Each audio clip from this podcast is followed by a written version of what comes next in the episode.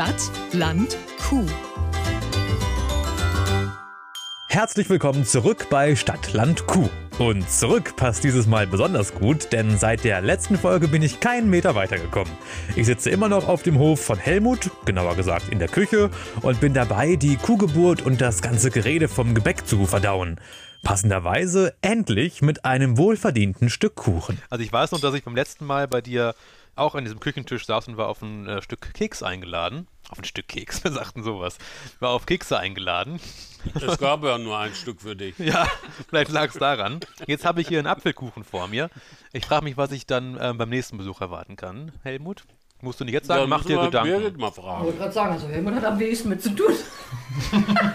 Für mich ist das auch überraschend und vielleicht ein Grund mehr, dich nochmal wieder einzuladen. Dann. Mal, Dann gibt's was zu essen immer.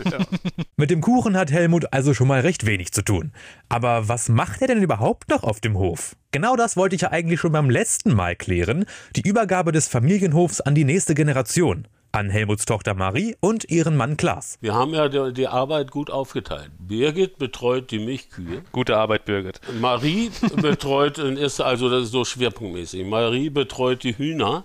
Marie und Klaas machen zusammen die Mutterkuhherde. Also wir machen ja auch Fleisch. Und äh, Klaas kümmert sich hauptsächlich um die Wärme und ich bin eigentlich bei über. Das ist also die Aufteilung. Deswegen kannst du hier heute sitzen mit mir Kaffee trinken. Ja, Das muss man sich nochmal auf der Zunge zergehen lassen. Neben den Milchkühen hat die Familie noch Hühner, daher die Eier, züchtet Kühe, daher das Fleisch, was ich persönlich als Vegetarier jetzt nicht unbedingt brauche, und sie produziert Wärme mit der fleischlosen Holz-Hackschnitzelheizung. Und das alles unter einem Dach. Und da das neueste Familienmitglied unter diesem Dach gerade noch gestillt wird, schnappe ich mir einfach den Kindsvater. Ja, ich bin der Klaas. Ich bin hier der Schwiegersohn. Ui, Ja, das ist immer ein schwieriger Begriff. ja ist ja so, wie es ist. Und als Schwiegersohn tut man ja so gut wie alles, um Pluspunkte zu sammeln. Aber doch nicht das, was Klaas getan hat. Hier, mitten in der Provinz, unweit von Gifhorn, hat er doch tatsächlich den Nachnamen der Frau angenommen. Das hatte Helmut mir ja schon beim ersten Besuch erzählt und wie sehr ihn das berührt hat, denn er hatte fest damit gerechnet, dass der Hof nach 18 Generationen nun einen neuen Namen bekommen muss. Aber wie war das für Klaas, seinen Familiennamen abzugeben? Ich habe noch drei Brüder. Also auch Okay. der, mein ursprünglicher Familienname wird weitergeführt, auch bei uns im Ort, sodass das von der Seite betrachtet her, ich sag mal, nicht so das Problem war. Ne?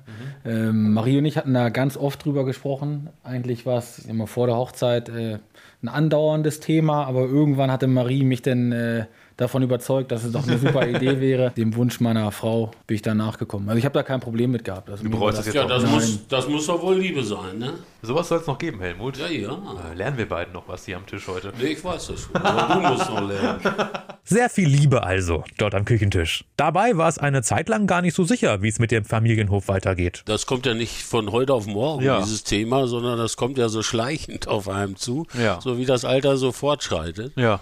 Äh, wir haben ja drei Töchter und insofern war, war immer der Gedanke, wird eine von diesen drei Töchtern vielleicht mal den Betrieb weiterführen oder nicht. Und wir haben nie irgendeinen unter Druck gesetzt oder nie irgendeinem gesagt, ihr sollt oder ihr müsst, sondern wir haben das immer vollkommen offen gelassen. Alle drei Töchter sind mit dem Hof und mit den Kälbern aufgewachsen und hatten eine Beziehung zu den Tieren, sagt Helmut.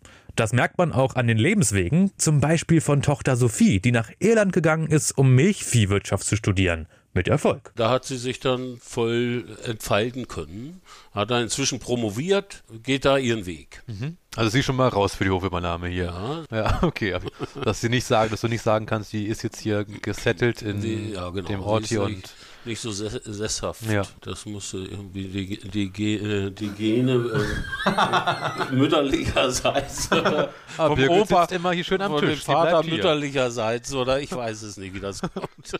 Aber egal wie es kommt, irgendwie muss es ja weitergehen. Und so gibt es ja auch externe Möglichkeiten. Klar, So haben ja. wir Gespräche schon geführt mit Interessenten, Ja. die eventuell hier diesen Betrieb und die, die Milchviehherde weiterführen würden. Aber Das war dann ausschlaggebend für unsere jungen Leute, dass sie auf einmal Klick gesagt haben, nee, das wollen wir nicht anscheinend. ja.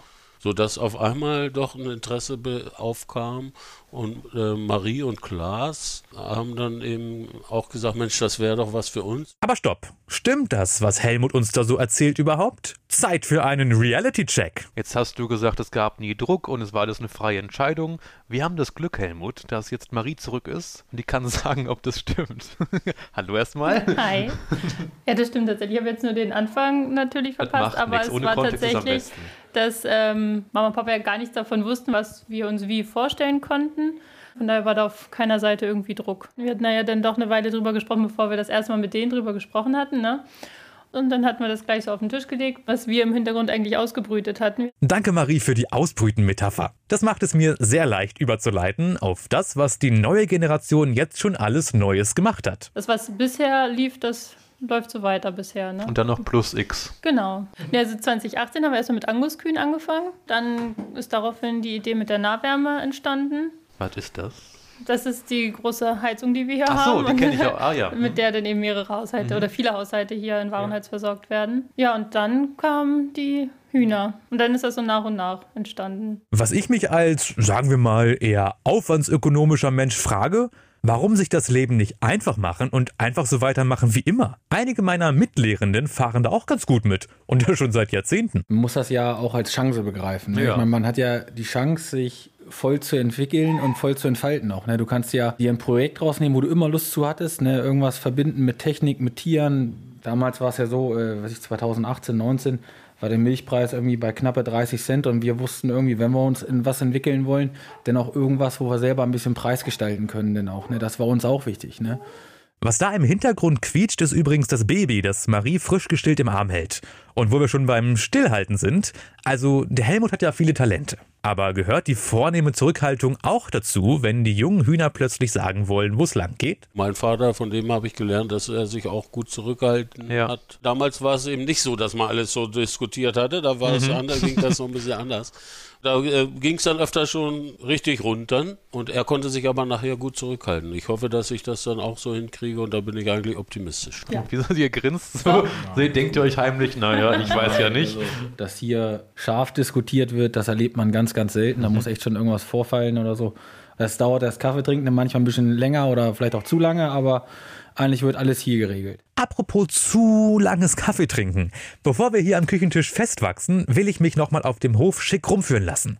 Euch nehme ich natürlich auch mit. Nur der Helmut, der hat anscheinend Besseres zu tun. Also ich würde mich jetzt erstmal ausklinken. Gut. Weil ich nämlich jetzt schon mal unser Bett. Kalb, was vorhin geboren wurde, äh, auch versorgen muss und dann schon mal das Melken vorbereite. Abgemacht. Und die jungen Leute, die gehen noch mit euch ein bisschen rum. Machen und wir. ich bin ja auch nicht aus der Welt, wenn noch Fragen sind. Dann rufen ich bin ganz dann, laut. Genau, ich bin Ja. im Stall. Okay, ne? Danke erstmal, Helmut, Jo, bis hierhin. Alles klar. So, der Alte ist weg, sturmfrei. Und was machen wir jetzt Verrücktes? Wollen wir die Eierpackstelle einmal gucken? Klar, Klaas, auf zur Eierpackstelle. Ich wollte es gerade selbst vorschlagen. Die Eier, die ja quasi aus dem Stall entnommen werden, werden ja dort nicht gleich in eine Packung reingelegt oder die Hühner legen sie nicht gleich in eine Packung. Das wäre eigentlich ja komisch. richtig praktisch, wenn die Hühner die Eier direkt in die Packung legen würden. Ja, Wir haben hier unsere Eiersortiermaschine. Diese ja Sortiermaschine kann äh, bis zu 3000 Eier die Stunde sortieren. Die kommen dann in diese Kisten rein. Marie, wie viele Eier sind in jeder Kiste? Oh, das wäre was für mich zum Rechnen. Ja, rate doch mal. Und dann Ähm, kommt ja, gleich die ich Auflösung. Rate nicht, das kann ich ja jetzt ausrechnen. Pro Kiste sind fünf Stapel, zwei Seiten. Schon mal falsch. Sind sechs Stapel. Wie viel sind denn das? Warte mal, eins, zwei, drei, vier, fünf, sechs. Sechs, also zwölf. Jetzt zwölf mal 30, das sind 360. Korrekt. So, ich habe Feierabend. Tschüss. Stadt, Land, Kuh. Eine Produktion. Natürlich noch nicht. Ich bin ja hier noch nicht fertig und halte fest, Marie und Klaas haben einen Plan. Kein Wunder.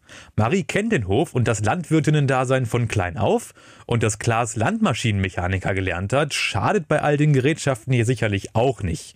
Aber die beiden haben halt nicht nur einen Plan von Landwirtschaft, sondern auch einen Plan, wie sie ihren Betrieb als Jungunternehmer in die Zukunft führen wollen. Ich meine, auch wenn wir ein Familienbetrieb sind, wo jeder aus Überzeugung und mit viel Leidenschaft und mit viel, ich sag mal, viel positive Energie alles voranbringt, müssen wir letztendlich auch immer knallhart rechnen. Ne? Klar, also, ja. Wir kamen ja aus dieser Zeit, äh, ich sag mal 2018, als wir angefangen haben, da war der Milchpreis bei 30 Cent. Ne? Und das war, brauche ich keinem zu erzählen, der aus der Landwirtschaft kommt, für die viele Arbeit, die erledigt wurde, keine angemessene Entlohnung mehr. Ja. Ne?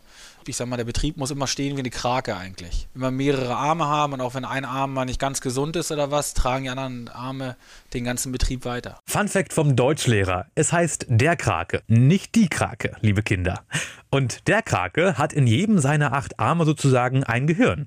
Und bei dem Kraken arbeiten die Gehirne zusammen, um das große Ganze am Laufen zu halten. Und genau so läuft das bei der Familie und ihren Geschäftszweigen auch. Dadurch, dass Papa und Mama das noch weitermachen, ne, da hat sich jeder dann eben so nochmal was rausgesucht, wo er noch Lust zu hat. Und dann hat sich das eben mehr oder weniger so entwickelt einfach. Einverstanden. Und bisher fahren wir damit ganz gut. Ja, klingt so, klingt so. Bei all den verschiedenen Business-Krakenarmen hier traue ich mich kurz vor Toreschluss noch eine ganz frevelhafte Frage zu stellen. Tut es not, dass da noch so viele Milchkühe im Stall stehen? Ich meine, die machen doch immer so schrecklich viel Mühe, die Kühe. Ich will euch auch nicht zu nichts drängen hier, aber Nein, es ist sowas also mich das so ist, äh, beschäftigt hier. Ähm, wir haben, dadurch, Mhm. dass äh, Helmut und Birgit erstmal ja sowieso noch weitermachen wollen und Helmut, äh, der lebt dafür, ne? dem brauchst Ja. du nicht erzählen, äh, komm her, mach mal ruhiger oder was, ne? wenn Mhm. du ihm seine Tiere wegnimmst, dann geht er auch ein. Ne? ja, klar. Ähm, und das will auch gar keiner. Mhm. Ne? Wir gestalten das Ergebnis offen. Ne? Wenn in fünf Jahren der Milchpreis immer noch top ist, 50 Cent oder mehr, Mhm.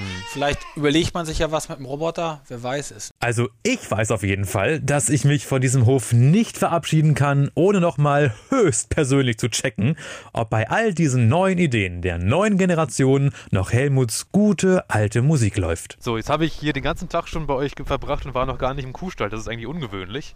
Trotzdem jetzt nochmal abschließend, weil ich von Helmut vom letzten Mal weiß, dass Musik im Kuhstall für ihn ein ganz großes Thema war. Ist das auch was? Ach, ich höre sie auch schon wieder. Das macht ihr jetzt nicht neu, die Musik. Äh, nein, ganz und gar nicht. Es wird eher eigentlich eher mehr Musik. Ach, da ist Helmut doch wieder. Weil du wusstest, dass der Podcast zu Ende geht und wolltest noch mal vorkommen, oder? Einmal möchte ich mal eine Frage stellen, an dich persönlich. Du bist ein Stadtmensch. Ja. Nun stell dir mal vor, du hast die Liebe deines Lebens und das ist eine Bäuerin.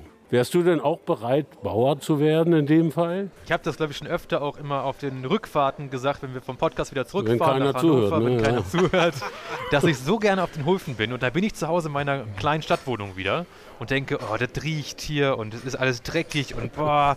Und ich finde es dann auch wieder toll, nach Hause zu kommen. Ich habe dann auch mein, mein Privatleben zu Hause wieder gerne und Ja. denke, auch guck mal, jetzt habe ich hier Feierabend und es kommt vielleicht dann auch nicht überraschend noch ein Kalb oder irgendwo oder die Milchkontrolle kommt noch abends.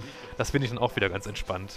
Für mich ist das immer so ein Ausflug hier, den ich total spannend finde, aber es wäre nichts für immer für mich. Alles klar. Gut, danke dir, Helmut. Bis zum nächsten Mal. Ja, bis zum nächsten Mal. Tschüss.